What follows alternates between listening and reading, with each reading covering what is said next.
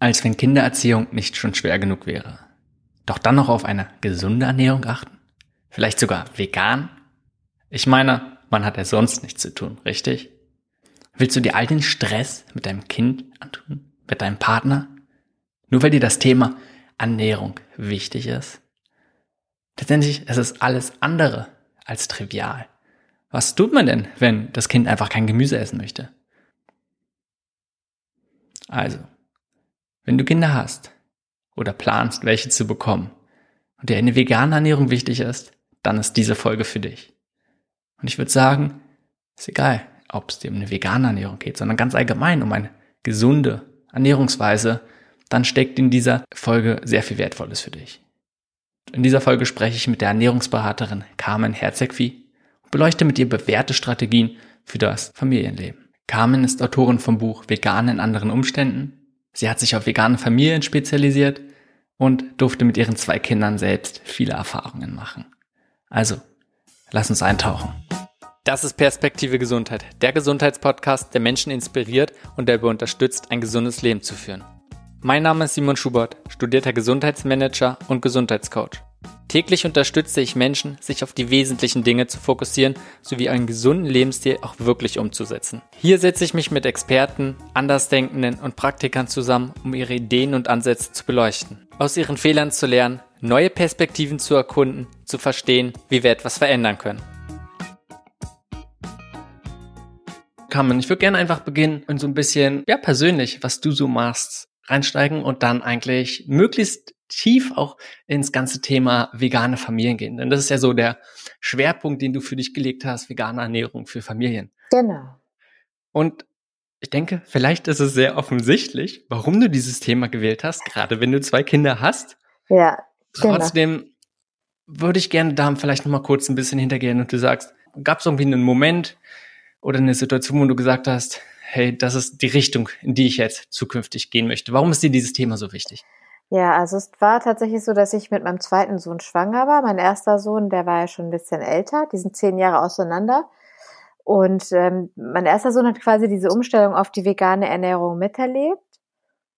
Und ähm, den konnte ich auch selbst nur sehr langsam umstellen, weil er doch sehr eingeschränkt gegessen hat. Und dann war ich schwanger und zwar ungeplant, ähm, also zumindest für den Moment ungeplant. Und ähm, ja, und dann war eigentlich so der zweite Gedanke, wie funktioniert das jetzt vegan? Und ich habe versucht, Informationsmaterial zu finden und habe gemerkt, es ist extrem dürftig. Es gibt noch kein Buch in Deutschland.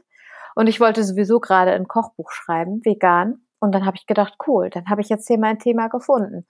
Und dann habe ich äh, ja mich da eingearbeitet und habe ein Exposé geschrieben, hab den, hatte Kontakt mit dem ersten Verlag und habe relativ schnell irgendwie so gemerkt, die, so die Zurückhaltung von wegen, ich bin ja kein Fachpersonal, sondern ich habe als Immobilienmaklerin gearbeitet zuvor und war zwar schon Jahre mit dem Thema beschäftigt und habe auch Kochkurse gegeben, aber so diesen, diesen Nährstoffhintergrund, den hatte ich natürlich nicht, ne?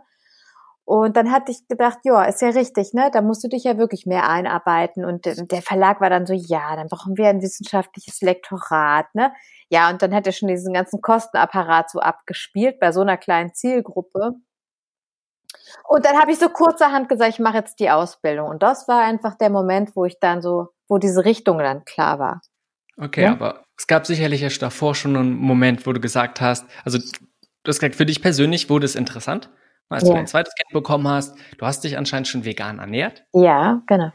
Und hast dann probiert, mehr Informationen zu bekommen aber da gab es nichts und vor allem im deutschsprachigen Raum noch nicht. Hast du gesagt, einfach, hey, das ist ein Thema, was dich interessiert, wo du, wo du auch siehst, dass bei anderen Bedarf ist. Genau. Und wo einfach, ja, eine große Leere herrscht, die du dann probiert hast zu füllen. In dem Moment war es klar, dass ich das Buch darüber mache. Sofort.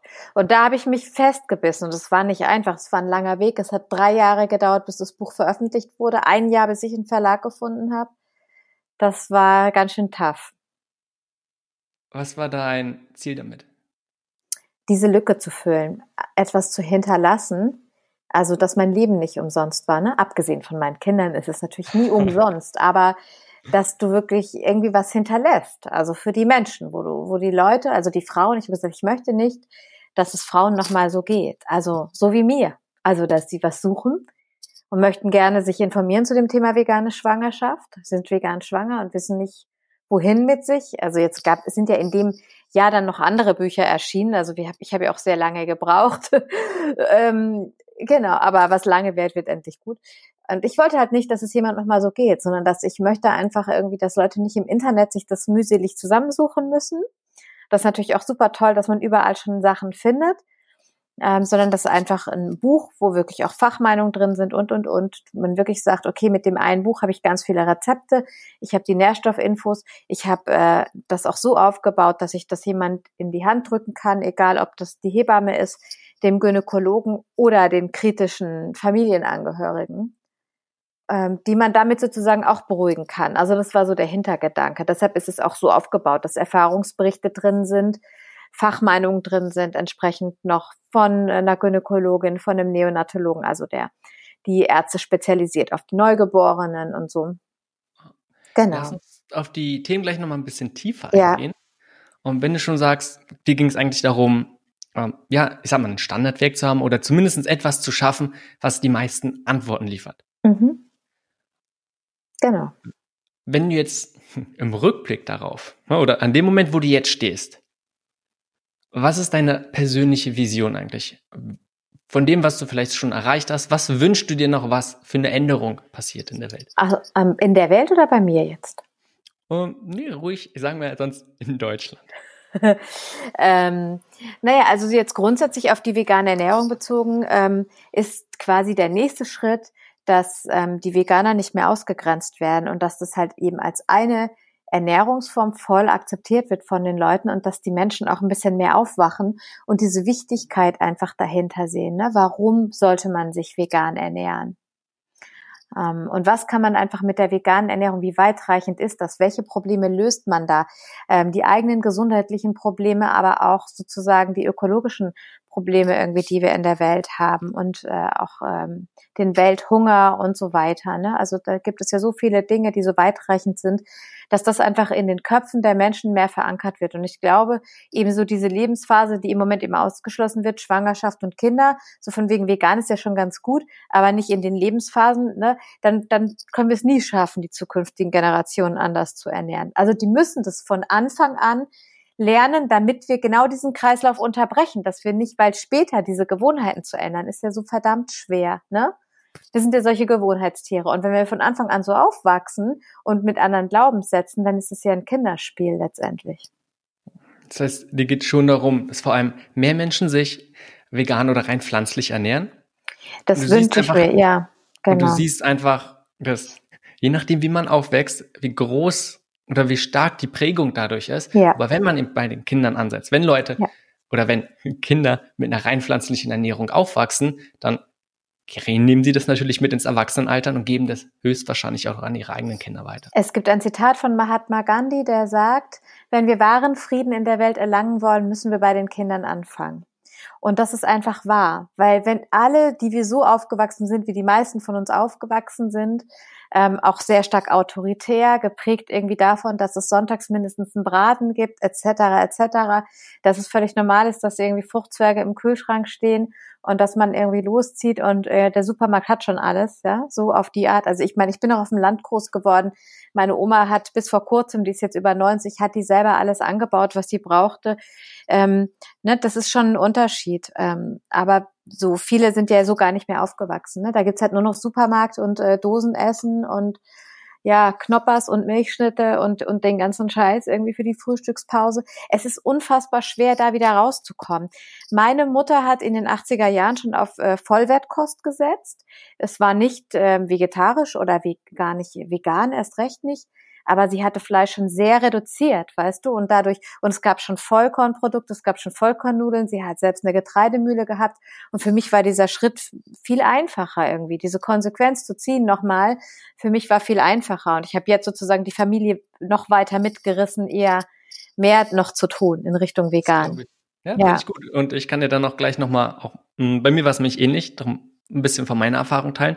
Und ich möchte ja, dass wir jetzt so ein bisschen da sehr praktisch reingehen. Ich glaube, mhm. das ist nämlich ein sehr großer, ja, guter Mehrwert von dir, die, dass du sehr viel Praxiserfahrung hast, auch gerade dass du mit vielen Leuten im Coaching schon gearbeitet hast. Das mhm. heißt, viele verschiedene Probleme ähm, auf verschiedenen Perspektiven immer wieder lösen musstest oder mit denen zumindest äh, konfrontiert wurdest. Und ich denke, sehr viele Menschen oder immer mehr bekommen ein Bewusstsein dafür, dass eine pflanzliche Ernährung ich spreche jetzt die ganze Zeit von einer pflanzlichen Ernährung und nicht unbedingt von einer veganen, weil ich da ja, teilweise richtig. noch einen Unterschied mache. Zum ja. Beispiel, ich, ich würde theoretisch Honig essen oder lehne es nicht ganz ab. Ähm, darum ist es für mich nicht unbedingt eine vegane Lebensweise. Aber können wir ungefähr erstmal gleichsetzen, macht jetzt nicht so einen großen Unterschied. Jedenfalls, dass es erstmal gesundheitliche Vorteile für einen selbst hat. Zweitens, wie du schon meintest, dass es große Auswirkungen auf die Umwelt hat. Um, ähm, und sonst vielleicht auch noch ökonomische, gerade wenn man vielleicht in sozialen Sicht aus ähm, anderen Ländern, wo dann ungünstige Anbaubedingungen herrschen. Also es gibt viele verschiedene Vorteile oder Gründe, warum man zu einer rein pflanzlichen Ernährung umsteigen sollte. Und die Frage ist immer, wie schafft man diese Umstellung? Das eine zu wissen ist eine Sache, aber es dann auch noch umzusetzen ist eine ganz andere. Wie mit allen Sachen und genau mit Gesundheit-Themen. Und wo ich eine große Schwierigkeit sehe, wenn man, wenn es nur um ein Selbst geht, okay, es ist eine Sache. Aber wenn es dann noch die Dynamik in der Familie ist, ist, denke ich, nochmal eine andere, eine größere Schwierigkeit. Und vor allem, wenn es dann noch ums, um die eigenen Kinder geht. Mhm. Das heißt, lass uns vielleicht mal diese beiden, ja, größten Punkte Familie und Kinder nochmal ein bisschen näher beleuchten. Und was siehst du, sind die größten, also lass uns mit Familie mal anfangen. Was sind deine Erfahrungen nach die größten Hindernisse, wenn es darum geht, dort mit einer pflanzlichen Ernährung, eine Ernährungsumstellung zu machen?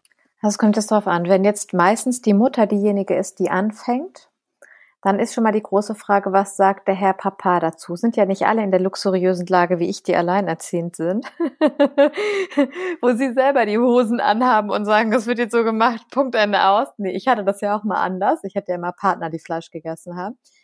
Ähm, und dann kommt es darauf an, wie sehr ziehen die mit. Also äh, stehen die jetzt hinter der Frau und sagen, du, du hast hier das Haus im Griff und äh, du kochst, ja, und alles ist gut, oder geht's da schon in den Kampf? Das gibt's beides.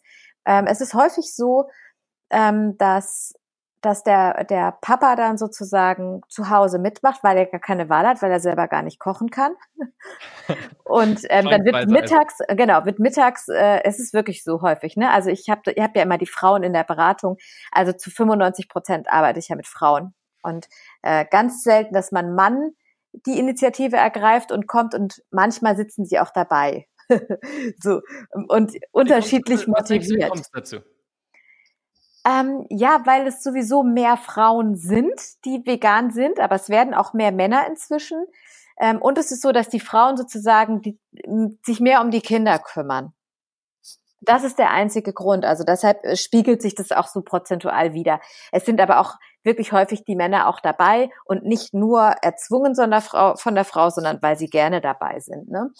Und ich habe Genau, und ich habe auch viele Pärchen wirklich, wo beide vegan sind. Also das definitiv auch. Und äh, ich hatte halt auch schon den Fall, äh, also häufig höre ich das von der Frau, ich, der, der Mann isst einfach hier das ganze warme Essen und so ist er normal mit. Dann ist er noch ein bisschen vegetarisch, der hat dann noch seinen Käse im Kühlschrank und, und mal ein Ei. Fleisch isst er zu Hause gar nicht mehr, aber unterwegs noch. Das habe ich ganz oft, das Szenario. Und das mit den Kindern überlässt er mir. Solange das mit den Kindern gut geht, ist alles fein. Ne? Dann gibt's auch das Szenario, das habe ich seltener, aber dass der Mann da eigentlich nur die Nase rümpft und ähm, sich an den Tisch setzt und gar nicht mehr mit isst, was natürlich eine totale Vollkatastrophe ist für die Kinder, weil die lernen von den Eltern, die gucken ab. Ne? Und es ist, ich denke da immer, boah, eigentlich müssten wir den Mann jetzt mal mit ins Gespräch kriegen und das ganz diplomatisch auch machen, weil das, was für die Kinder dabei rauskommt am Ende unterm Strich, ist überhaupt nicht gesund. Und zwar nicht, weil sie vegan ernährt werden, sondern weil die in so ein Strudel da reinkommen. Ne? Das ist ein langes Thema, ein anderes Thema nochmal, wo, wo wir nochmal von der eigentlichen Ernährung, vom Essen weg sind, aber von dem Essen lernen. Ne? Und ähm, ja, und es gibt natürlich auch die Fälle, wo der Vater ganz normal zu Hause weiter ist und selber sich dann nochmal ein Steak in die Pfanne haut und so. Da, das ist auch schwierig, schwierig für die Mütter einfach damit umzugehen und wo ich dann einfach nur sage, man muss das akzeptieren. Du kannst keinen zwingen und ihr seid zusammen für die Kinder verantwortlich. Im Grunde genommen könnt ihr nur den Kindern sagen, es gibt unterschiedliche Einstellungen das Kind muss dann gut begleitet, ne? man darf dann auch nicht Fleischesser schlecht machen, das ist sowieso immer, das Schlechtmachen ist eh immer eine schlechte Idee, aber weißt du, wie ich meine? Aber dann macht man den eigenen Vater schlecht oder andersrum und dann hat man hier plötzlich Kämpfe auf dieser Ebene. Das ist eine Sache, die muss die, es ist nicht einfach für die Familie. Es ist schon, wenn Pärchen nicht gleich essen, total schwierig. Also ähm, es ist, es ist echt, ähm, ja, da muss man wirklich sehr, sehr, sehr behutsam damit umgehen und die Kinder begleiten. Und entweder muss man als Frau wirklich Überzeugungsarbeit leisten und wenn das eben Partner sind. Es kann auch mal andersrum sein. Ich hatte hier auch mal einen Mann sitzen, der ähm, umgestellt hat auf vegan und die Frau zieht nicht mit. Da sind die Kinder nur schon groß. Und da gibt's echt auch schon Tränen von Seiten der Frau, weil der Mann plötzlich vegan essen will. Ähm, ja, also das gibt's auch. Ne? Also ich will es nicht so gendern. Also es ist meistens andersrum, aber das gibt's auch. Ja, und das ist halt einfach wichtig, gerade wenn noch Kinder dazwischen sind, dass man für die Kinder manchmal auch selber sich selbst also ein bisschen zurücknimmt dass die nicht am Ende so zwischen den Stühlen stehen. Also Problem oder Herausforderung Nummer eins ist, was sagt der Partner eigentlich dazu? Zieht der Partner mit oder sagt der Partner, ich überlasse es vollkommen dir und man hat jetzt quasi dieses Problem aus der Welt geschaffen? Geht es darum, wie geht man mit den Kindern um? Ähm, und hier geht es einfach darum, dass Kinder, je nachdem wie alt die sind, ne, das sind auch Gewohnheitstiere, und bei Kindern kommt noch dazu, je nachdem, welches Alter das auch dann ist, dass die Angst vor Neuem haben. Und wenn man jetzt von so einer typischen Misch Mischkost kommt, ich erwähne jetzt nochmal die Milchschnitte und, und die Fruchtzwerge, dann, ähm, ja, und man will auf einmal auf eine vollwertig pflanzliche Ernährung umsteigen. Also ich lasse jetzt auch mal vegan weg, sondern ich spreche jetzt mal wirklich auch von dem vollwertigen. Also angenommen, du hast vorher weißen Toast und jetzt ähm, gehst du in den Bioladen und holst dir ein Vollkornbrot. Ja, das kann auch durchgemahlen sein, aber das ist natürlich erstmal was komplett anderes. Und ähm, das ist für einen selbst eine Umstellung und für die Kinder wird es halt noch viel schwerer, weil die teilweise wirklich noch alte Schutzmechanismen in sich haben, die quasi denen sagen, das mag giftig sein und fass es lieber nicht an. Also das sind Schutzmechanismen, die unser Überleben gesichert haben. Und die brauchen halt viele Kontakte. Und wenn du jetzt als Mutter dann sagst, nee, also ab heute gibt's nur noch vegan, und es ist halt jetzt so, die Kinder müssen jetzt mitziehen, kann das halt passieren, dass die Kinder wirklich extrem einseitig essen. Also das ist wirklich ein Prozess, den man begleiten muss. Und häufig ist es ja so, dass die Kinder dann in der Kita sind, in der Schule sind und dass, äh, dass sie dort eh noch anders essen. Also das ist was, was man ja, bisschen langsam einführen muss. Das ist schwerer als bei Erwachsenen. Was ist die beste Strategie, die du dabei siehst? Du hast gerade schon gesagt, langsam einführen. Ist das so einfach der Trick, dass man sagt, mit der Zeit langsam immer mehr Lebensmittel einführen, nicht sagen, oh, das andere kommt auf einmal weg, sondern genau. gucken, was wird äh, angenommen, was wird nicht nach. angenommen. Genau, nach und nach. Also es gibt natürlich auch ähm, so Hobbyesserkinder, bei denen mag das relativ schnell und problemlos äh, zu machen sein. Es hängt auch wirklich immer ab vom Alter. Wenn die, also ab fünf, dann sind so Transfergedanken bei denen möglich und man kann denen auch Dinge erklären. Und darunter wird es schwierig. Und ähm, wenn sie halt noch ganz jung sind, ist es natürlich am einfachsten. Oder wenn man dann irgendwie in der Still Schwangerschaft, Stillzeit, wobei ich im Grunde gar nicht so unbedingt sage, stell mal in der Schwangerschaft um, je nachdem, was man vorher gegessen hat, ähm, gehen da sonst voll die Entgiftungsmechanismen los. Das will man auch nicht. Also das muss man auch sehr behutsam machen. Natürlich soll man gesünder essen und bedachter essen, aber vielleicht nicht irgendwie so richtig hauruck in der Schwangerschaft. Ja, lass uns da auch gleich nochmal drauf eingehen. Ja, wenn die Kinder halt jünger sind, dann ist es einfacher. Ne? Und du weißt, bei Erwachsenen ist es so, manche brauchen länger und sagen, ich mache jede Woche ein bisschen. Damit komme ich besser klar.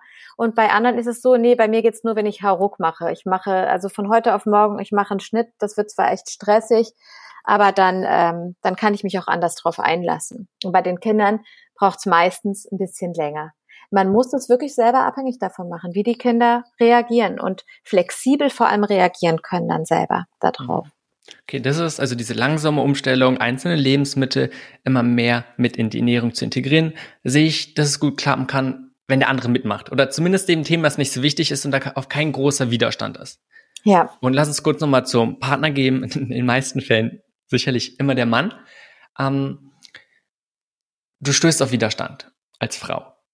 Was ist dort eine gute Strategie? Einfach zu sagen, zu akzeptieren und hey, ich koche, mache ein Angebot und du kannst machen, was du willst und man probiert dann ähm, nicht irgendwie den Partner zu irgendwas zu drängen und dem anderen dann Luft zu geben und so probieren, dass es noch einigermaßen eine harmonische Beziehung bleibt. Also gerade das Thema, das Essen noch irgendwie eine Hormonharmonie dabei bleibt? Oder ja, wie gehst du damit um? Ähm, das kommt drauf an, weil die Menschen sind ja sehr unterschiedlich, ne?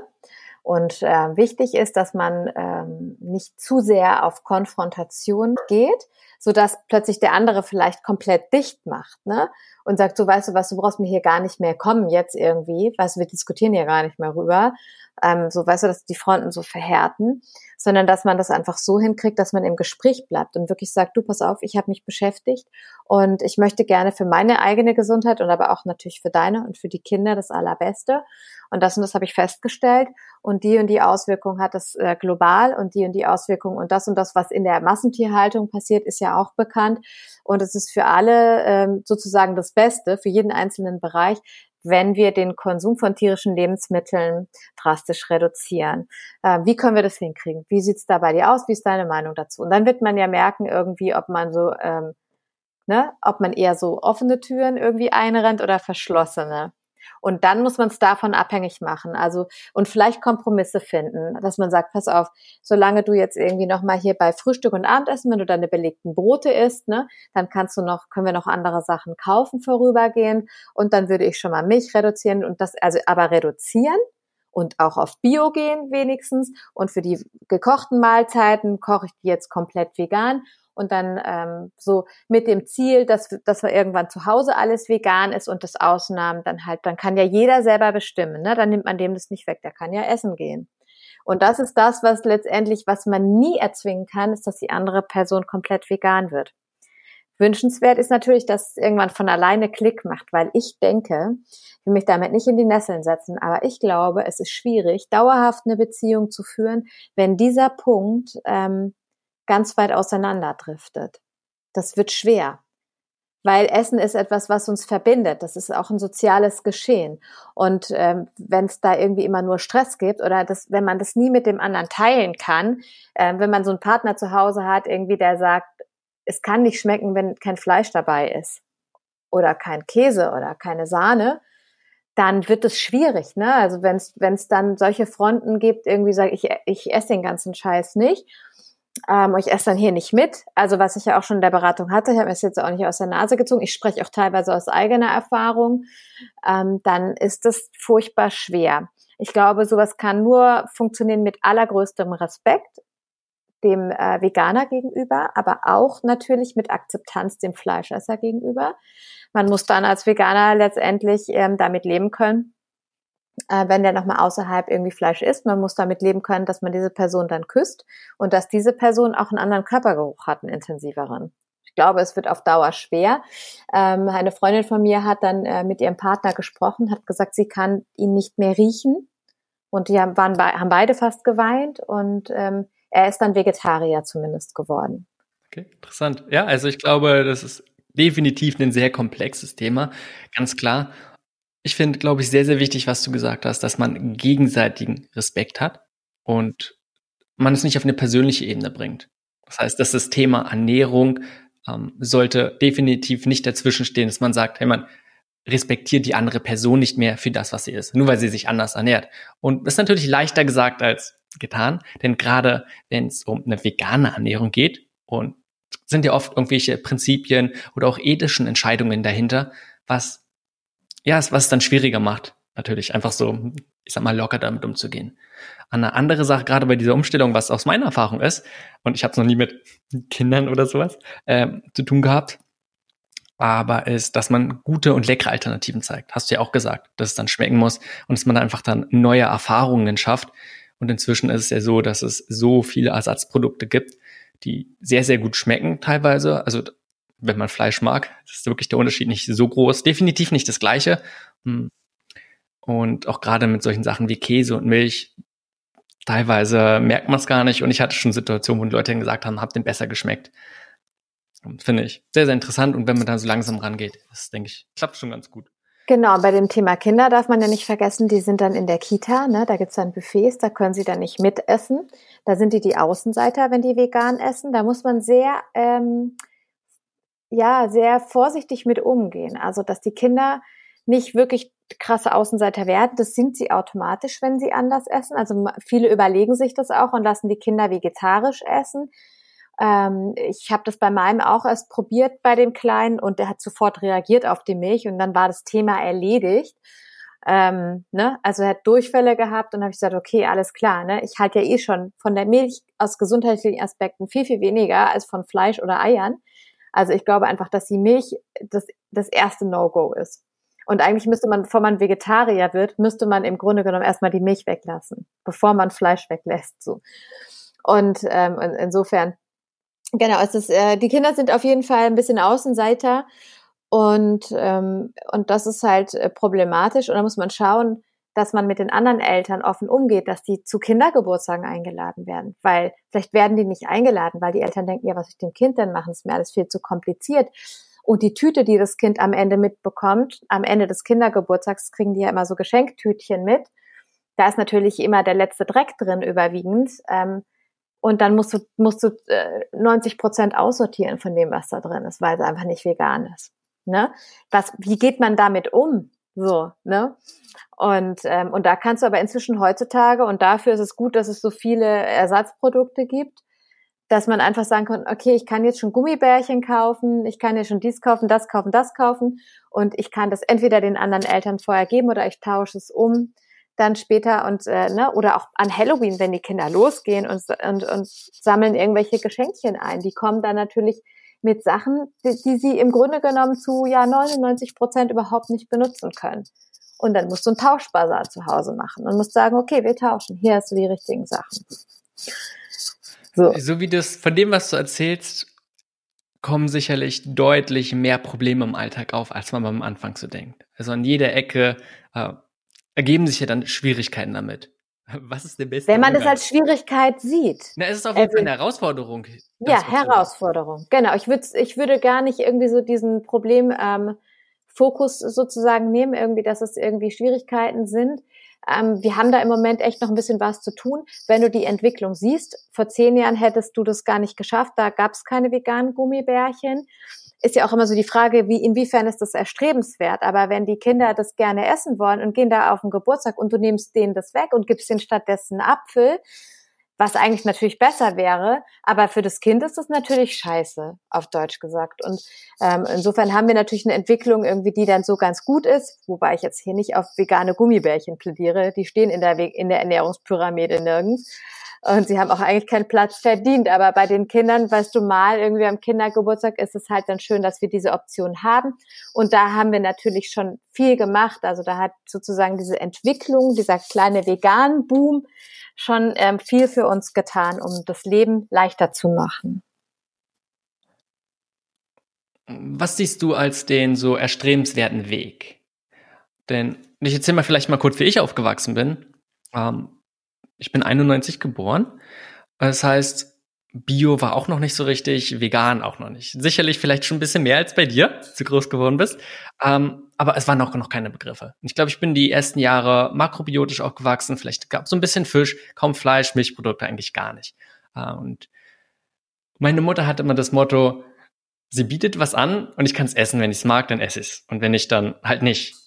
Und das ist nicht, dass sie, wie zum Beispiel anderen, da würde mich deine Meinung auch sehr interessieren, immer auf jeder ich sag mal, wenn man, wenn ich irgendwas oder wenn Kinder irgendwas nicht mögen, dass man dann so stark drauf eingeht, sondern hey, das Essen ist ein Angebot. Sie achtet darauf, klar, sie probiert Sachen zu machen, die mir schmecken, aber schon nach dem ihrer Vorstellung, was gesund ist. Und ich muss sagen, es hat extrem gut funktioniert. Ich kann mich nicht dran erinnern, dass ich in der irgendwie Kindheit drunter gelitten habe und so wie es mir erzählt wurde, war, als ich sehr klein war, mein Lieblingsessen Mangold-Risotto mit rote Beete. Und selbst als ich in den Kindergarten gekommen bin, wo viel vollwertig, also damit hat er sich so ausgezeichnet, äh, ja, hat so gut wie kein anderes Kind gemocht. Ne? Dann musste jede Woche oder regelmäßig die Eltern kochen und ich habe mir halt mein Lieblingsessen immer gewünscht und ich war mehr oder weniger der Einzige, der es im Kindergarten gegessen hat. Schon mal so hardcore war. Das heißt, die Taktik hat gut funktioniert. Natürlich sehe ich die, ja, die andere Seite, das ist natürlich nicht so einfach, weil wenn du ein Kind auf einmal hast und du möchtest natürlich, das heißt, ja, das ist sich gesund ernährt und du gibst dir Mühe beim Kochen, und dann isst es das Kind nicht. Ja, wie gehst du damit um? Sagst du, okay, dann probierst du Gemüse unterzumischen unter den Sachen, die du kochst. Habe ich auch schon von Freunden gehört, gesagt haben, die haben Kartoffelbrei dann mit irgendwie Gemüse runtergemischt und klein püriert, deswegen ein bisschen Gemüse gegessen wird. Ja. Weiß ja, wie Jörg das gemacht hat mit dem Kartoffelbrei und der roten Beete. ja, das, das ist darum. Wie denkst du, das ist ein guter Weg oder zu sagen, man lässt dem komplett Freiraum und sagt, also was ja auch viele Möglichkeiten gibt, zum Beispiel Silke Leopold, ne, sie ernährt sich ja hauptsächlich rohköstlich und die Kinder, ähm, klar bekommen die ein bisschen was mit, aber es ist immer noch deren Entscheidung, was sie essen. Ja, genau, ist von allem ein bisschen was. Also wichtig ist auf jeden Fall keine Kriege irgendwie zu machen am Esstisch, weil die Kinder essen lernen und auch das Essen für uns wichtig ist. Wir haben, wenn wir uns gerne hinsetzen mit Freunden, dann, wie, wie essen wir? Und wenn wir mit Freunden essen, dann haben wir immer eine coole Atmosphäre, ne? und dann schmeckt das Essen gleich doppelt so gut. Und das ist letztendlich genau das, was wir den Kindern vermitteln wollen und was, dass sie später auch gerne essen. Und nicht, also so wie viele, es gibt ja Menschen, die sind so gemüseverdrossen, weil die äh, quasi das rein gezwungen bekommen haben in der Kindheit. Und zwar wirklich so, du stehst hier nicht auf, bevor der Teller nicht leer gegessen ist. Und wenn der voll ist mit Rosenkohl bis unter die Decke irgendwie, dann wird das aufgegessen. Und äh, was schaffst du dadurch bei den Kindern? Natürlich super schlechte Erinnerungen und äh, Verknüpfungen mit dem Thema Rosenkohl, der eh dann schon schwierig ist. Und dann wird er halt noch fünfmal schwierig und dann wird's gar nie gegessen, weil es fürs ganze Leben irgendwie echt gebrandmarkt ist. Äh, es ist genau richtig, den Kindern sozusagen ähm, das zu überlassen, ob sie es essen oder nicht. Wir können aber, wir müssen natürlich in gewisser Weise das einschränken, weil wir können nicht den Kindern komplett äh, überlassen, was sie essen wollen. So von wegen, die kommen zu uns und sagen, Mama, ich will Gummibärchen, bleiben wir bei diesem Beispiel. Oder ich will Kekse und du sagst, alles klar, hier hast du Gummibärchen und Kekse. Weil die Kinder würden natürlich immer so süße Sachen, ähm, fettige Sachen, ähm, salzige Sachen, also Chips, Kekse, Schokolade. Das sind quasi, ist das, was, was wir in uns haben, warum das auch so schlimm ist und wir so fehlgeleitet sind. Wir haben diesen, diese Vorliebe für süß, für salzig und für fettiges, weil das quasi für unseren Körper überlebenswichtig ist, aber natürlich dummerweise das, wie es dann heute umgesetzt ist, ist natürlich dann völlig falsch. So, das heißt, wichtig ist, dass wir das richtige Angebot machen, wie deine Mutter das gemacht hat. Und zu sagen, hier ist unser Angebot, das und das habe ich da und isst so viel du magst und wenn du nichts essen magst, fein, dann isst nichts. Hier ist, ist die Obstschale, hier kannst du dir noch ein Brot schmieren, hier sind die Aufstriche, so, und dann machst du das irgendwie ganz entspannt, weil ähm, die Kinder brauchen mehrere Kontakte, irgendwann essen die mit. Also meine Kinder sind ja beide quasi mäkelig, aber mein Großer hat, hat extreme Sprünge gemacht. Der wird jetzt 15 und äh, der hat ganz, ganz viel ähm, gemacht schon, weißt du? Und äh, ich weiß es nicht. Ich komme irgendwie aus einer Zeit, da gab es gar nicht so viele Diskussionen. Wir hatten es seltsamerweise nicht. Meine Mutter hat uns aber auch nicht gezwungen. Ich kann mich nie erinnern, dass ich irgendwas aufessen musste. Das kam immer von meiner Uroma. Also ich bin ja 77 geboren. Und, äh, und meine Uroma war noch, das war meine Oma auch, so richtige Kriegsgeneration. Und die haben dann, die saß dann immer am Tisch. Na es, da ist noch. und dann immer das mit dem guten Wetter, ne? So. Und äh, ja, das, da habe ich es gehört, aber von meiner Mutter auch nicht. Und also ich muss sagen, dass meine Geschwister und auch ich, also wir essen alle gut, gut und gerne. Und es gab natürlich auch Dinge, die wir nicht mochten. Und heutzutage essen wir das aber alle. Also alles, was wir nicht wollten, essen wir heute. Und das war sehr wenig, was wir damals nicht wollten. Genau. Also es ist wirklich, und es ist schwer, ne? Wenn du dann, also in der veganen Ernährung bist du ja weiter eingeschränkt. Und es ist, trifft ja meistens das Gemüse, was nicht gegessen wird. Und ja, dann ist es natürlich schwierig. Also wir können es uns nicht ganz so gut erlauben in der veganen Ernährung. Deshalb ist es umso wichtiger, dass wir die Kinder gut daran führen, dass sie möglichst schnell durch diese Phase gehen. Ich denke, es sagt sich so einfach. Und natürlich muss ja. man in der Situation noch mal gucken. Aber ganz konkret. Ich habe zum Beispiel eine Freundin, die hat auch ein Kind und das ist sehr, sehr mäglich, sage ich mal. In ihren eigenen Worten. Und genauso hatte ich zum Beispiel mein ältester Freund, wenn ich mich noch zurückerinnere, als Kind, der hat keinen Salat, der hat nichts Grünes gegessen, kein Gemüse. Der hat sich dann immer Nudeln und Ketchup genommen. Der hat alles andere verweigert. Und mhm. mein, aus meiner Erinnerung haben die Eltern viel Gemüse gegessen, viel Obst. Und nicht, dass es nur um Gemüse geht, aber ist nun mal eine große Grundlage. Und ja, die haben dann halt immer über Jahre und haben dann probiert, genau nach der Strategie, mehr oder weniger, sie haben ihr Essen gemacht, es gab immer genug Gemüse und ja, haben natürlich aber noch nicht gesagt, ey, du musst es jetzt essen. Und mein Freund hat dann immerhin weiter noch Nudeln mit Ketchup nur gegessen. Ich sag mal jetzt mit Aber wo hat er die, genau, wo hat er die Nudeln mit dem Ketchup herbekommen? Hatten die dann schon einen Topf mit, mit Nudeln irgendwie parallel stehen, weil sie wussten, dass er es nicht isst? Ich nehme an, es gab, oder dann je nachdem, was es gab. Zum Beispiel gab es Kartoffeln, dazu hat er sich dann Ketchup genommen. Also Ketchup gab es halt immer. Ja, okay, alles klar, ja, ja. Ähm, und dann je nachdem, ja. mit dem, was es dann halt gab, was er gegessen hat, Nudeln, Kartoffeln und sowas, hat er es dann halt gegessen. Den Rest weg. Genau, also im Grunde genommen kann, kannst du das so machen, dass wenn das so extrem ist mit so einem Ketchup oder so, dass, und das ist aber ein Lebensmittel, was ungesund ist, dann darf das nicht so viel zur Verfügung stehen. Okay. So. Also das ist schon mal eine Sache, ne? Also ähm, das das müsste man dann irgendwie quasi einschränken und sagen, das steht jetzt nicht auf dem Tisch, kriegst jetzt nicht. Wir haben Ketchup nur einmal im Monat, wenn wir mal Pommes machen und ansonsten mm, dann steht es halt irgendwo anders und nicht irgendwie verfügbar, ne? Oder man kauft es nicht so oft. Das ist das, was ich meine. Da musst du es über das Angebot regulieren und wenn der dann halt einfach nur Kartoffeln essen will, nur Kartoffeln. Dann ist es wichtig äh, zu verstehen, warum ist das so? Warum ist das passiert? Das Thema ist ein bisschen länger und umfangreich. Ich habe da schon anderthalb Stunden Vortrag drüber gehalten. Aber ähm, es ist im Grunde genommen so, dass wir ja, als wenn wir auf die Welt kommen, doppelt so viel Geschmacksknospen haben wie Erwachsene. Und dass es Kinder gibt, die noch viel mehr Geschmacksknospen haben, die so Super-Taster sind, also wie hochsensible sozusagen. Ich nehme an, dass das hochsensible sind, die aber diesen Geschmackssinn ganz ausgeprägt haben. Und für die ist es zum Beispiel ganz, ganz schwer. Und die wollen immer nur diese gleichen Dinge essen. Und, ähm, und dann kommt dazu, wenn ähm, je mehr gute Erfahrungen jemand mit dem Thema Essen gemacht hat, desto leichter nimmt der neue Nahrungsmittel an und desto unkomplizierter ist diese Person. Das sind die Hobbyesserkinder. Und je mehr, und wenn er noch nicht so viel gute Erfahrungen gemacht hat oder auch schlechte Erfahrung, sprich schlechte Erfahrung, wäre von außen eine Einwirkung oder aber auch öfter mal Sachen probiert, die wirklich gar nicht gingen für dieses Kind, dann werden die auch vorsichtiger und wollen es lieber gar nicht probieren. Und ähm, es ist auch immer so, viele sagen immer, du musst erst mal probieren, bevor du überhaupt beurteilen kannst, ob dir das schmeckt oder nicht. Das ist auch nicht richtig, weil 80 Prozent des Geschmackssinns gehen über den Geruch tatsächlich. Das merkst du auch, wenn du zum Beispiel mal was äh, isst und dir in den Mund steckst und dir die Nase zuhältst dabei. Dann schmeckst du auf einmal gar nichts mehr.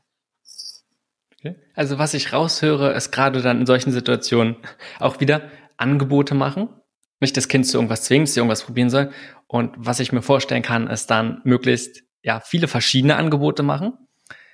Ähm, und es ist dann vielleicht selbst eine Herausforderung, wenn man nur vielleicht 10, 15 Gemüsesorten ähm, so ständig nimmt, dass man dann vielleicht auch andere Sachen nimmt und möglichst vielleicht auch Sachen auswählt, die nicht so ganz so intensiv sind, sondern eher Sachen, die in Geschmack ein bisschen milder sind und dann einfach probieren, möglichst immer wieder gute Erfahrungen mit dem Kind zu machen oder dass das Kind gute Erfahrungen mit bestimmten Lebensmitteln macht. Genau, genau. Also man muss schauen, dass die Atmosphäre schon mal passt und dass eben dann gar kein Druck irgendwie ist, dass man echt cool bleibt. Und äh, meistens wird, ist dieses Coolbleiben irgendwann total schwierig. Und ähm, gerade so bei diesem Thema, es ist so bei dem Thema Gemüse, dass Kinder gekochtes Gemüse nicht so gerne mögen. Und das ist tatsächlich auch eine Sache, die im Grunde recht logisch ist. Viele Kinder essen Rohkost gerne, das kennen die dann auch, ne? Es gibt Knabberrohkost in der Kita und so weiter. Es gibt auch viele Kinder, die essen in der Kita die ganze Knabberrohkost und den ganzen, den ganzen Kram rauf und runter und zu Hause essen sie es nicht auch so ein ganz typisches Phänomen. Auf jeden Fall ist diese Rohkost äh, wird sehr viel besser angenommen, weil das knackt, das hat geile Farben, das ne, das macht coole Geräusche und da ist Flüssigkeit drin, das schmeckt ganz anders und frisch. Sobald es gekocht ist, wissen die Kinder, dass da auch Nährstoffe fehlen. Das wissen die instinktiv. Und die Kinder haben sehr kleinen Magen, etwa so wie die Faust, wie deren Faust. Das ist nicht besonders groß. Und die haben auch ganz andere Sättigungsmechanismen. Wenn der Magen voll ist, ist er voll. Die stopfen immer eigentlich nicht so, dass der Magen sich ausdehnt wie Erwachsene. So, das heißt, die wissen genau, ich, und die haben aber gleichzeitig einen hohen Energiebedarf weil sie noch, weil sie sich unfassbar viel bewegen und weil sie auch noch wachsen, wobei das fürs Wachsen prozentuell gar nicht so viel ist, aber die brauchen natürlich unheimlich viel.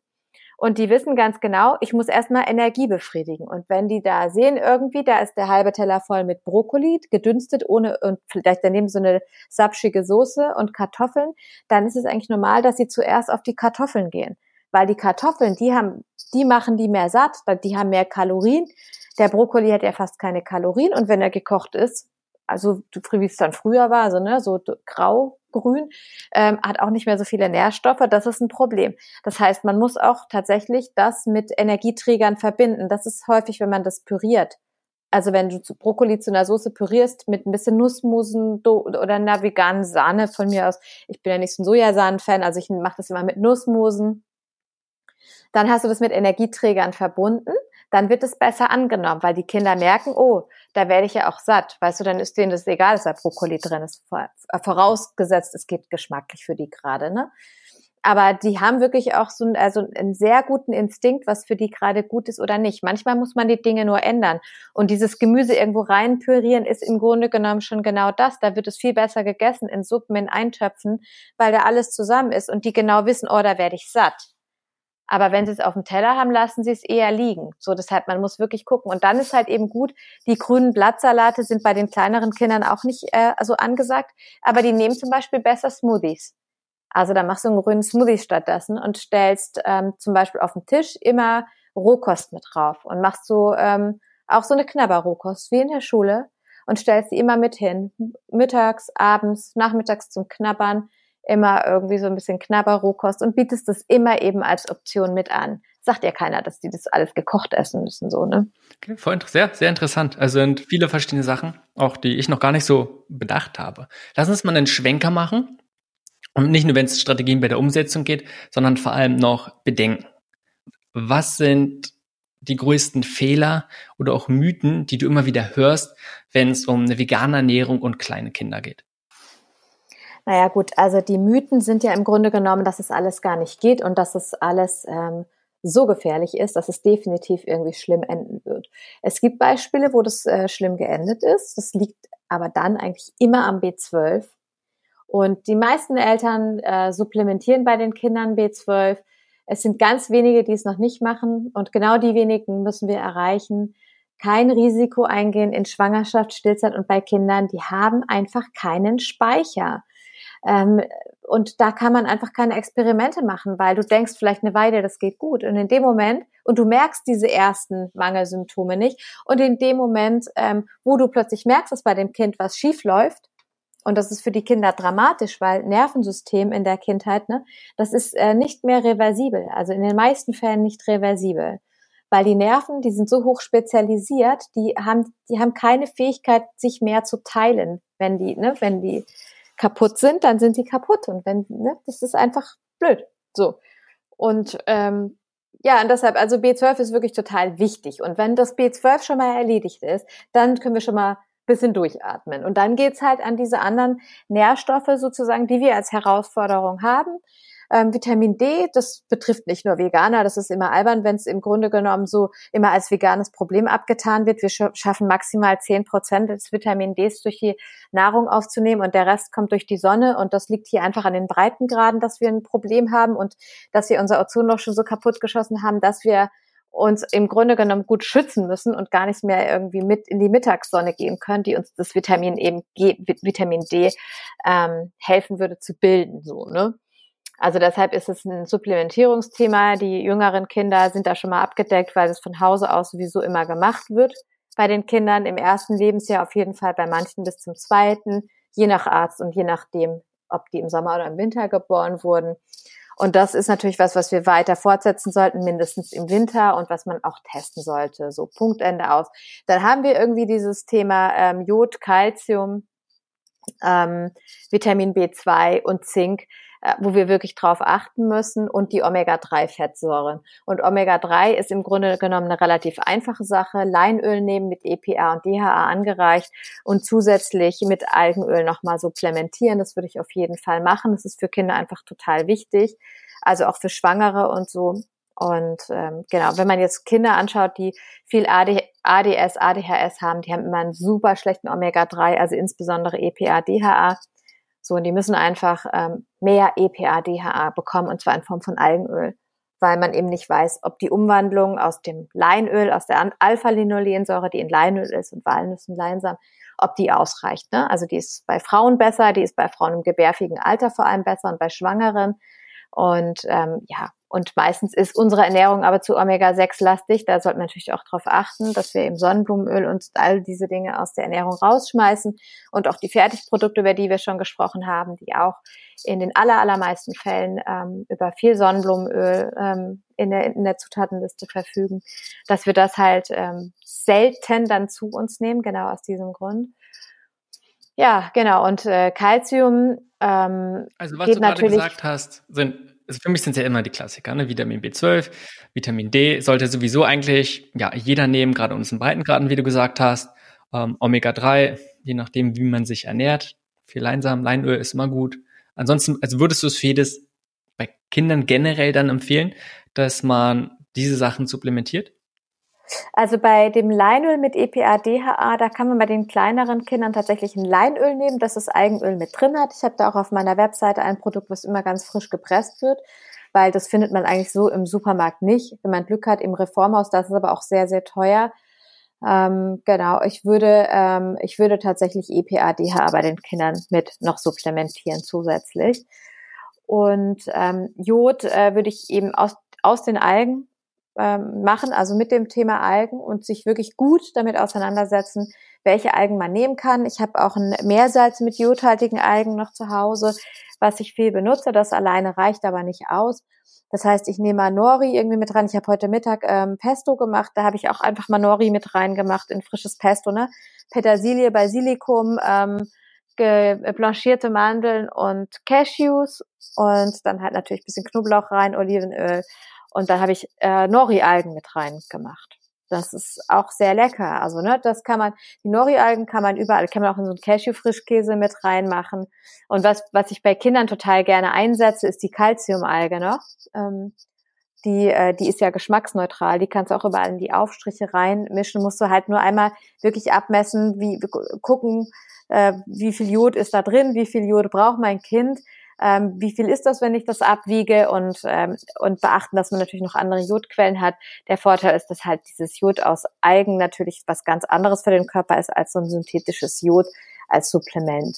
Also weil es einfach natürlich ist. Genau. Wie groß siehst du den Unterschied bei einem Kind, was sich normal mischköstlich ernährt, zu einem, was vegan, was sich vegan ernährt? Denn ich glaube, viele der Themen, die du jetzt gerade gesagt hast, ja, letztendlich jeder und auch ein Kind sollte alle Nährstoffe optimal verfügbar haben.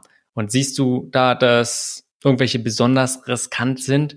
Ähm, oder letztendlich ist es allgemein so, ne, dass man auch einem Kind darauf achten sollte, dass es mit allen Nährstoffen versorgt werden sollte. Also man muss bei allen Kindern aufpassen, ne? Und jeder, jeder, jede, alle Eltern, jeder Mensch sollte sich der zumindest die Möglichkeiten hat, ne? wenn du in der dritten Welt lebst, bist du froh, wenn du was zu essen hast, dahinter fragst du nicht, was das ist. Aber alle, die jetzt so in unseren Industrieländern sind, sollten sich wirklich genau Gedanken drüber machen, was sie den Kindern zum Essen geben, ne? wie, wie sie das Essen gestalten. Ähm, und äh, genau, und die veganen Kinder haben einfach eine Einschränkung, die haben mehr Einschränkungen. Und wenn sie dann innerhalb dieser Einschränkungen selber eben noch auswählen, dann kann es natürlich mitunter einseitig werden. Das können die Eltern aber sicherstellen durch ein gutes, reichhaltiges und vor allem gesundes Angebot. Dann müssen die Eltern auch nicht immer so thematisieren und dem Kind sagen, das kannst du nicht essen, das ist nicht gesund. Ne? Weil, ähm, weil das müssen wir nicht thematisieren, weil das, was nicht gesund ist, bieten wir halt wirklich nur ähm, wenig an. Also diese Gummibärchen zum Beispiel, die, das gibt's dann halt, wenn irgendwo ein Geburtstag ist und dann tauschst du das da aus. Das ist ja nicht jeden Tag, sondern wir, wir sprechen ja jetzt irgendwie von Ausnahmen. Oder wenn es halt mal Kekse gibt oder einen Kuchen gibt, dann ist es halt nicht zum Sattessen, sondern zum Sattessen gibt's halt andere Dinge. Wobei das, was du gerade sagst, die ganzen Themen, äh, hat für mich nichts mit veganer Ernährung zu tun. Weil letztendlich gibt's die genauso in nicht veganer Form oder dann viel, viel noch mehr. Und das Natürlich. ist ein ganz anderes Thema, ob man sich. Ne das, ich sage ja, es gilt für alle Kinder. Das ist einfach genauso dieses Ding. Was machen wir als Eltern so? Und ähm, genau, und wenn du, wenn die Kinder sich vegan ernähren, dann musst du halt noch ein bisschen mehr gucken, weil sie schränken sich noch mehr, also die sind von vornherein ein bisschen mehr eingeschränkt. Und du musst halt gucken, dass dieses ähm, Angebot wirklich ausreichend ist und nicht zu einseitig. Weil es ist bei einer Mischkost vorübergehend erstmal einfacher. Und ich sage vorübergehend, weil die Probleme kommen ein bisschen später, mit der veganen Ernährung können die schneller kommen sozusagen. Weißt du, wie ich meine? Also auch wenn du, wenn du mischköstlich dich ernährst und haust dir da immer irgendwie Milch rein ähm, und dann hat das Kind vielleicht nach fünf oder zehn Jahren irgendwann ein Problem, vielleicht erst noch 20, je nachdem, wie stark das reagiert auf die Milch. Ne? Und ich halte Milch halt, wie gesagt, für ähm, extrem gefährlich. Ich habe das selber nicht vertragen und wusste das ewig nicht und hatte schwere gesundheitliche Probleme, bis ich irgendwann mal drauf gekommen bin, dass es davon kommt. Ähm, und ich habe lange schon immer gedacht, es ist die Milch, aber ich habe keine Erklärung gefunden in der Laktose, weil die hat, hat mir nicht geholfen. Allergietests sind nicht aufschlussreich gewesen, ne? So der ganze dieses ganze Ding. Und ich kenne auch mischköstliche Kinder, die extrem fehlernährt sind und die ähm, schon schwere Erkrankungen äh, systemischer Art entwickelt haben. Und das ist halt äh, zum Beispiel Neurodermitis. Und ähm, ja, da muss man halt ähm, wirklich gucken, was, wo es herkommt. Kommt es noch irgendwie durch die Schwangerschaft schon? Was haben wir denen in der Schwangerschaft mitgegeben oder ist es, äh, hat es danach angefangen? Definitiv. Für mich ist immer noch ähm, auch für Leute da, gerade auch Mütter, die machen sich ja meistens mehr Sorgen, ähm, was jetzt gut ist und ob jetzt eine mischköstliche Ernährung besser wäre als eine rein pflanzliche. Für mich immer noch der Punkt, was gebe ich, weil du sagtest, ne, bei einer mischköstlichen hat man automatisch weniger Auswahl. Bei der veganen haben wir weniger Auswahl. Ja, genau. Mhm. Genau. Mhm. Ähm, gleichzeitig ist immer die Sache von den ganzen tierischen Produkten, was sind da noch alles für Stoffe drin, die ein Kind absolut nicht haben sollte? Und das für mich ist der groß, für mich einer noch ein Riesenpunkt, äh, was ein Vorteil für mich ist, eine rein pflanzliche Ernährung, auch für kleine Kinder, dass man sagt, man hat so viele Giftstoffe, mit denen ein Kind nicht belastet wird, weil da sind die Entgiftungsmechanismen vielleicht nicht ganz so gut ausgeprägt wie ein großer Mensch, der kommt mit vielleicht ja mit anderen Dosen besser klar und ein kleines Kind ist da vielleicht schneller überlastet und wenn ja zum Beispiel ein kleines Kind sofort eine große Packung Antibiotika bekommt, das ist erst recht nicht gut. Für niemanden gut, aber für ein kleines Kind ist es recht nicht gut. Nee, davon kann ich den Liedchen singen. Also mein großer Sohn, was der alles davon getragen hat, der hatte ja, der ist ja mischköstlich ernährt worden und wir waren quasi mehr im Krankenhaus als zu Hause. Und äh, das habe ich alles mit dem Kleinen nicht. Der hat bis heute nicht einmal, der ist jetzt vier geworden, der hat nicht einmal Antibiotika gehabt. Wir waren nicht einmal im Krankenhaus mit dem. Und ähm, ich, ich glaube eben auch, also genau diese, ähm, diese Gifte, die in die Kinder reingehen. Ne? Also ich glaube auch, wir haben eigentlich im Großen und Ganzen gar keine großartige Wahl, als entweder komplett vegan zu essen oder die ähm, tierischen Produkte ganz radikal zu reduzieren, wirklich radikal. So. Und ähm, Milch würde ich komplett rausschmeißen und, ähm, und Eier und Fleisch äh, wenn das noch jemand möchte, halt, dann muss es aber auch wirklich eine gute Quelle sein, weil sonst hast du halt auch nur Müll da drin. Und bei Fisch genauso. Also ich habe jetzt gerade für das nächste Buch eine Fachmeinung bekommen von einer Fischereibiologin, die ähm, genau schreibt, warum man eigentlich keinen Fisch mehr essen sollte. Und das, als ich mir das durchgelesen habe, habe ich gedacht, oh Gott, wenn ich jetzt noch Fisch essen würde, wäre es mir spätestens jetzt vergangen. Also genau, und ich habe mich ja auch schon viel erkundigt, aber als ich das nochmal so auf zwei Seiten irgendwie zusammengefasst gelesen habe, habe ich gedacht so, oh Gott, und darum, schrecklich. Darum kann, also da, das ist, denke ich, ein Punkt, der viel bei der Diskussion ja noch vernachlässigt wird, was nicht darum geht, ob generell tierische Produkte gut für die Gesundheit wären, ich sag mal, jetzt von den ethischen und ökonomischen Sachen ganz abgesehen, sondern wie sieht's denn heutzutage aus und was sind da alles für Stoffe drinne, die auf natürliche Art und Weise dort nichts zu tun haben, mit denen wir dann konfrontiert werden. Das ist genau der Punkt, ja. Wir müssen auch schauen, wie ist heute die Situation. Und heute ist die Situation eben so, wie du sagst, ne? es ist alles total belastet. Und wir haben aber auf der anderen Seite die Möglichkeit und haben viel Auswahl, weil wir sind nicht mehr so an saisonal, regional gebunden, auch wenn wir da natürlich einen Fokus drauf setzen sollten. Und wir haben die Möglichkeit, über Supplemente nachzuhelfen, wenn ir irgendwo was fehlt oder es gerade irgendwo eng wird. Ich möchte mit dir nochmal kurz äh, auch mit das Thema vor der Schwangerschaft sprechen. Ich finde, es passt sehr gut für, ja, mit dem Thema Giftstoffe, denn ich kann mir vorstellen, dass sehr viele, auch gerade Mütter, sich erst Gedanken machen, wenn sie denn ein Kind haben. Weißt du, davor ging es nur um, sie um sich selbst und dann merken sie, oh, sie sind schwanger und merken, das, was sie tun, hat auch Auswirkungen auf das Kind und sie möchten, dass das Kind gesund ist. Und dann ist es ja eigentlich schon zu spät. Eigentlich muss man ja schon lange davor beginnen. Wie gehst du damit? Was würdest du in der Hinsicht raten? Und klar, es ist immer doof zu sagen, oh ja, in der Vergangenheit hättest du dich mal anders verhalten. Ja, das ist ist zu spät, das Kind ist in den Brunnen gefallen sozusagen, aber so ist das eben. Genau, also kenne ich ja auch. Ja, also wenn man jetzt äh, plant, irgendwann schwanger zu werden, dann ähm, würde ich definitiv raten, rechtzeitig umzustellen. Ähm, alle Nährstoffdefizite einmal wirklich äh, also aufzufüllen, ne, die wirklich aufzufüllen und auch nachzuhelfen da mit den richtigen Produkten und vor allem auch mal äh, Ausleitung machen und wirklich beim Heilpraktiker vorbereiten drauf, ne?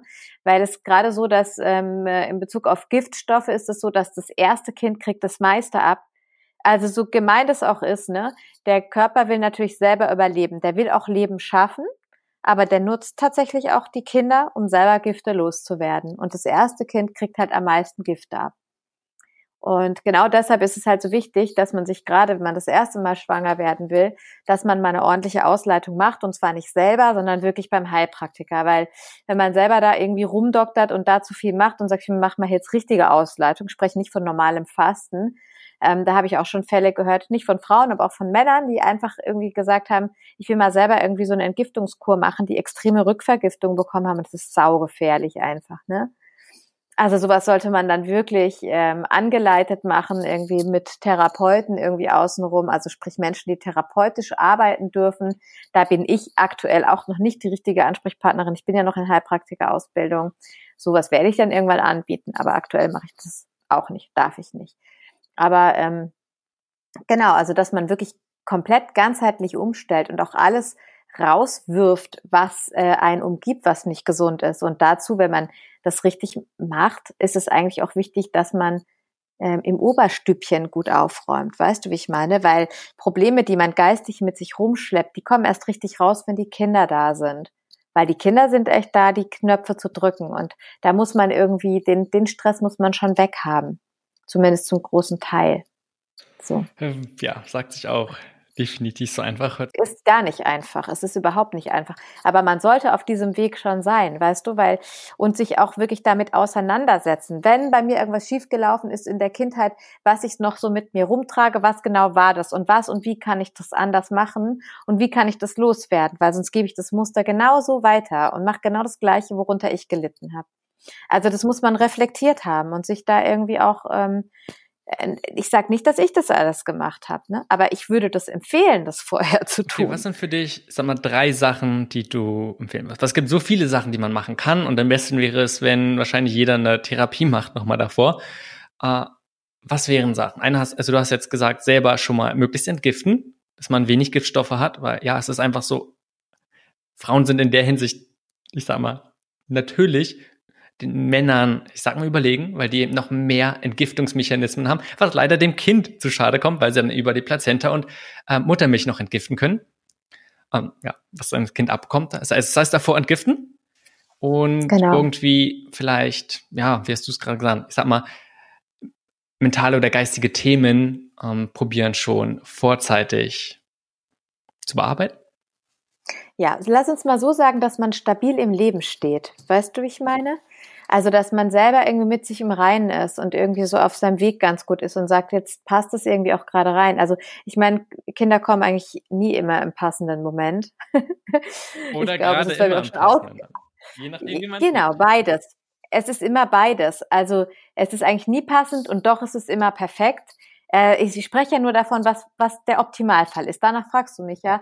Und es ist eigentlich besser, wenn man selber gerade nicht im allergrößten Chaos hängt. So, weißt du, das, das ist, ähm, das ist schwer. Also, ich meine, meine zweite Schwangerschaft war ungeplant und da, das, ich, es gab eine Trennung, als der Kleine neun Monate alt war.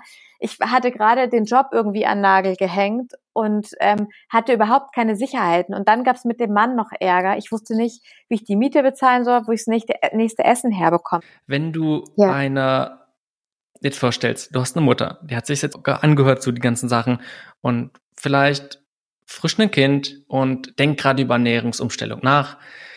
Was würdest du ihr mitgeben? Oder ist vielleicht auch gerade mit dabei. Heißt, du hast so die ersten Schritte gemacht, aber wird mit verschiedenen Herausforderungen konfrontiert. Was sind so Sachen, was ist ein Ratschlag, vielleicht so ein paar Sachen, wo du sagst, das ist ganz wichtig, das würdest du ihr mit auf den Weg geben? Ich würde der, der Mutter auf jeden Fall empfehlen, ganz, ganz viele Informationen sich raufzuschaffen, dass sie sich selber sicher ist, was sie machen muss und dass sie dann auch quasi anderen gegenüber gut argumentieren kann, wenn da Sprüche von außen kommen. Weil du immer wieder verunsichert wirst als Mutter. Jeder Zeitungsartikel irgendwie, der kommt, alle Leute, die dir sagen, es ist aber total unverantwortlich. Und genau wie das eben auch ist in diesem Universum, wenn man sich selber nicht sicher ist, was man macht, dann wird man da ständig drauf hingewiesen. Das heißt, es kommen ständig Leute irgendwie, die, die dich angreifen und du kannst nicht richtig reagieren und du bist vorher schon in der Anspannung, weil du denkst, oh, da kommt schon wieder was.